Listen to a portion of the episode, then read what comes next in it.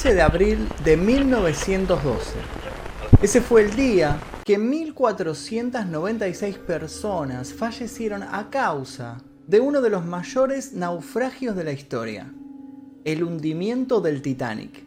Este buque inició su viaje desde Southampton, Inglaterra, con destino a la ciudad de Nueva York en Estados Unidos, el miércoles 10 de abril del año 1912. Iba con el capitán John Edward Smith al mando. Él antes de viajar había expresado que esta iba a ser su última travesía y que luego iba a jubilarse, ya que deseaba pasar más tiempo en casa con su esposa y con su hija. Construido entre 1909 y 1912, el Titanic era el segundo de los tres transatlánticos que formaba la clase Olympic, todos propiedad de la empresa naviera White Star Line, presidida por el empresario Joseph Bruce Ismay quien formaba parte de la tripulación aquel fatídico día. El Titanic zarpó a las 12.15 pm porque un incidente atrasó una hora la partida. Después de atravesar el Canal de la Mancha, hizo escala en Cherburgo, Francia, y al día siguiente en Queenstown, Irlanda, donde embarcaron pasajeros de tercera clase y el correo. Entre sus pasajeros estaban algunas de las personas más ricas del mundo, además de cientos de inmigrantes irlandeses, británicos y escandinavos que iban en busca de una mejor vida en Norteamérica. El barco fue diseñado para ser lo último en lujo y comodidad.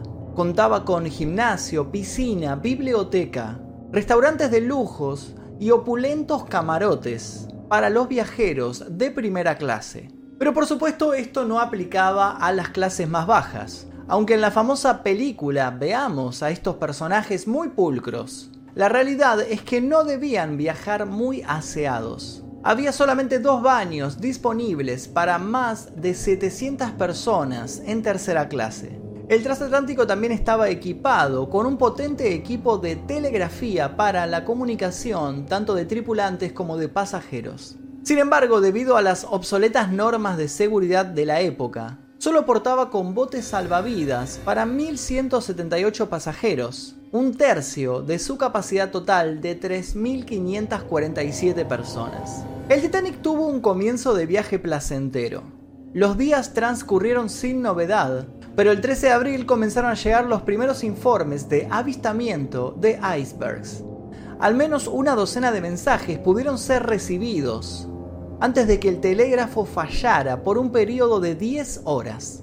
Restablecida la comunicación, los radiotelegrafistas comenzaron a recibir avisos de peligros de grandes icebergs, los cuales fueron directamente ignorados o no tomados en cuenta.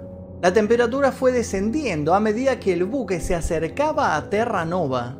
Los avisos de hielo en el océano eran contemplados como muy simples, nadie les prestaba atención, confiando ciegamente en los vigías y en la guardia mantenida en el puente. Se creía generalmente que el hielo no era un peligro muy preocupante para barcos de este tamaño.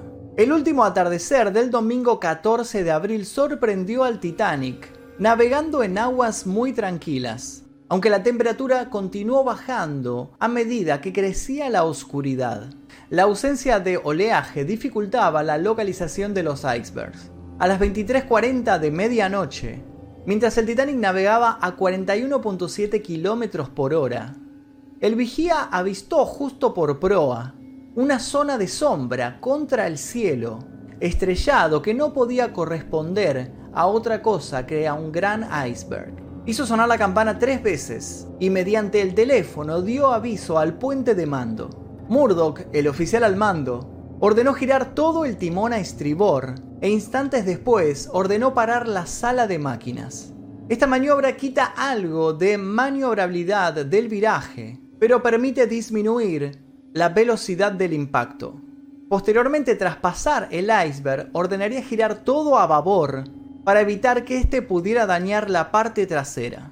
Y si bien esta era la maniobra correcta, no logró que el buque salvara el obstáculo, ya que aunque no llegó a producirse el choque frontal, no pudo evitar el roce del casco con la parte sumergida del iceberg. La fricción del hielo con aquella masa de más de 46.000 toneladas, lanzada a gran velocidad, generó la energía suficiente como para desgarrar las planchas de acero del costado de estribor del buque, produciendo al barco un daño mortal. A las 00 con 5 minutos, el capitán dio la orden de preparar los botes salvavidas y 10 minutos después los operadores de radio comenzaron a enviar pedidos de socorro. Varios barcos recibieron el SOS, entre ellos el Moe Temple, el Frankfurt, el Birma, el Baltic, el Virginia y el Carpathia. El Carpathia se encontraba a 93 kilómetros de distancia y tras recibir el SOS cambió de rumbo y se dirigió a toda velocidad hacia la posición del Titanic, a pesar del riesgo de encontrarse con otros icebergs en el camino. El Olympic también escuchó la llamada de socorro de su hermano gemelo, pero no pudo hacer nada. Se encontraba en ese momento a 926 kilómetros de distancia.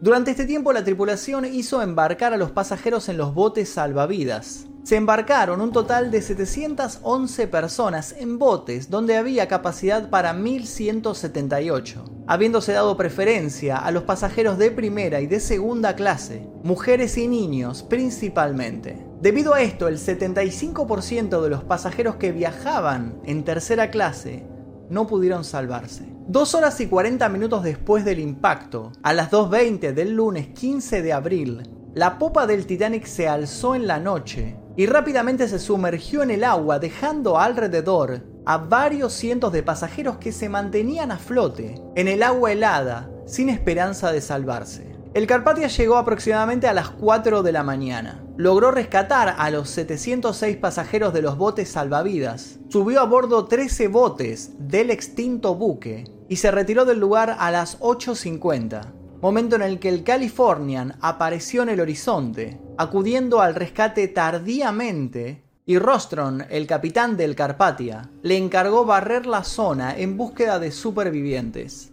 La mayoría de los que quedaron flotando en la superficie del océano murieron de hipotermia, aunque algunos lograron ser salvados por los botes salvavidas. El Carpathia mantuvo silencio telegráfico hasta llegar a Nueva York, donde desembarcó a los pasajeros y a los botes del Titanic en medio de la mayor expectación periodística. Con el objetivo de ser los primeros en presentar la información, tres periódicos ingleses cubrieron el accidente, pero se equivocaron al admitir que no había ningún fallecido. El periódico The World no mencionó ninguna víctima, el Daily Mail declaró que no hubo pérdidas humanas, y el Belfast Telegraph aseguró que nunca hubo peligro de muerte. En esta carrera informativa ganaron los medios norteamericanos. De hecho, el primero en ofrecer el número exacto de muertos y de sobrevivientes fue The New York Times. El hundimiento se saldó con 1.517 muertos, la mayoría por ahogamiento o por hipotermia. El naufragio conmocionó e indignó al mundo por el elevado número de fallecidos y por los errores cometidos en el accidente. Las investigaciones realizadas llevaron a la implementación de importantes mejoras en la seguridad de la navegación y a la creación en 1914 del Convenio Internacional para la Seguridad de la Vida Humana en el mar que todavía sigue vigente. Muchos de los supervivientes que perdieron todo su patrimonio en la tragedia fueron ayudados gracias a la caridad pública, pero otros, como el presidente de la White Star Line, Joseph Brooks May, fueron acusados de cobardía por el prematuro abandono de la nave y fueron condenados al ostracismo social, que era básicamente la cancelación de esa época. Los restos del Titanic fueron encontrados el 1 de septiembre de 1985 en el fondo del Atlántico Norte, a una profundidad de 3.784 metros. Los restos están muy dañados y sufren un progresivo deterioro, pero desde su descubrimiento miles de objetos del barco fueron rescatados y están en exposición en numerosos museos del mundo. El hundimiento del Titanic fue uno de los peores desastres marítimos en tiempos de paz de la historia y sin duda el más famoso de ellos. Esto es todo por hoy, espero que te haya gustado la historia del hundimiento del Titanic. Si te gustó, por favor, deja tu like aquí debajo. No olvides suscribirte y activar las notificaciones. Mi nombre es Magnus Mephisto y esto es el día que